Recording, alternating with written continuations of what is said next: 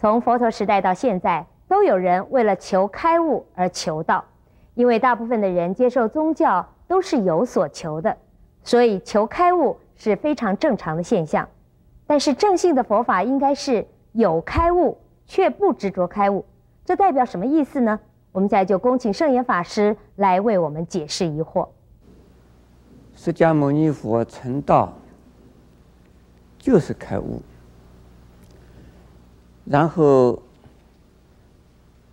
他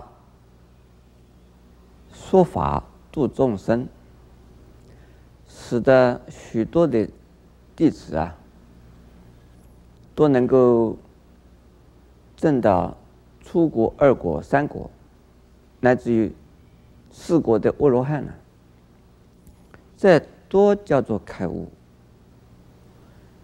然后，佛涅盘呢？佛法一代一代的传承，一直传到我们现在为止。佛对我们这个世界究竟有什么贡献呢？就是啊，开悟。这个“开悟”这个名词啊，听起来呢，好像很神秘的，其实。没有什么神秘，就是说，本来是痴迷不悟的，而结果听了佛法之后啊，观念改变了，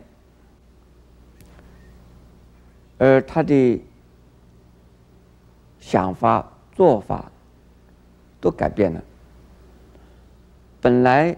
心情呢，是非常的不开朗，非常的闭塞，或者是呢烦恼。那听闻佛法之后啊，以佛法的道理通达了，所以人情世故知道了所谓苦和乐种种事实的原因。那就想通了，看开了，这也叫做开悟。说开悟的意思叫做觉悟啊，又叫做觉醒。在迷糊的情形下，听到了佛法，或者是用佛法自己啊来试着去体会，照着去做。就改变了自己，这就是开悟啊！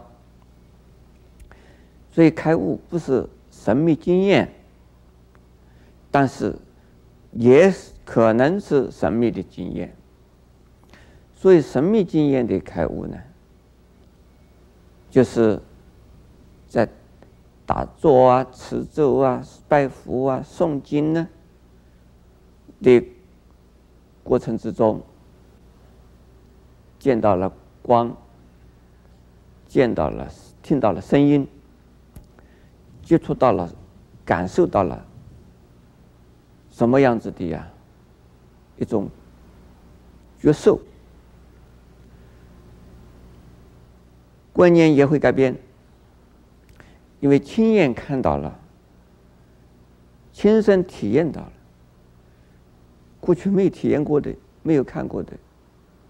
你会觉得非常的踏实而真实，结果你就改变了你自己的信信心呢，而坚定了你的信心，这个也算是开悟。但是对真正的佛法来讲，这不过是一种觉受。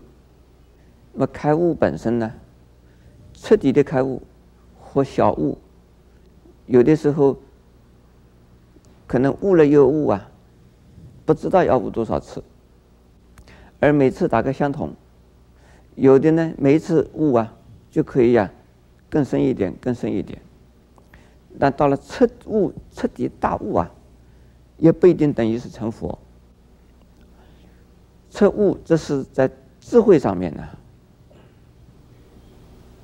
他所见的跟佛所见的是相同，但是并不对就就是佛，就好像我们喝水，一杯水也是水，整个的大海的水也是水，喝一杯水就是所有的水就是这种性质嘛，水的分子。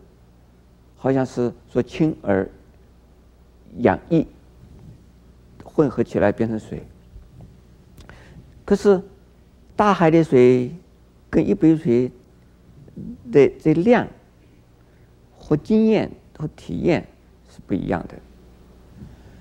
那么有一些人呢，仅仅是浅尝即止，是见性的，也算是开悟。可是见性以后烦恼有没有呢？烦恼还在的。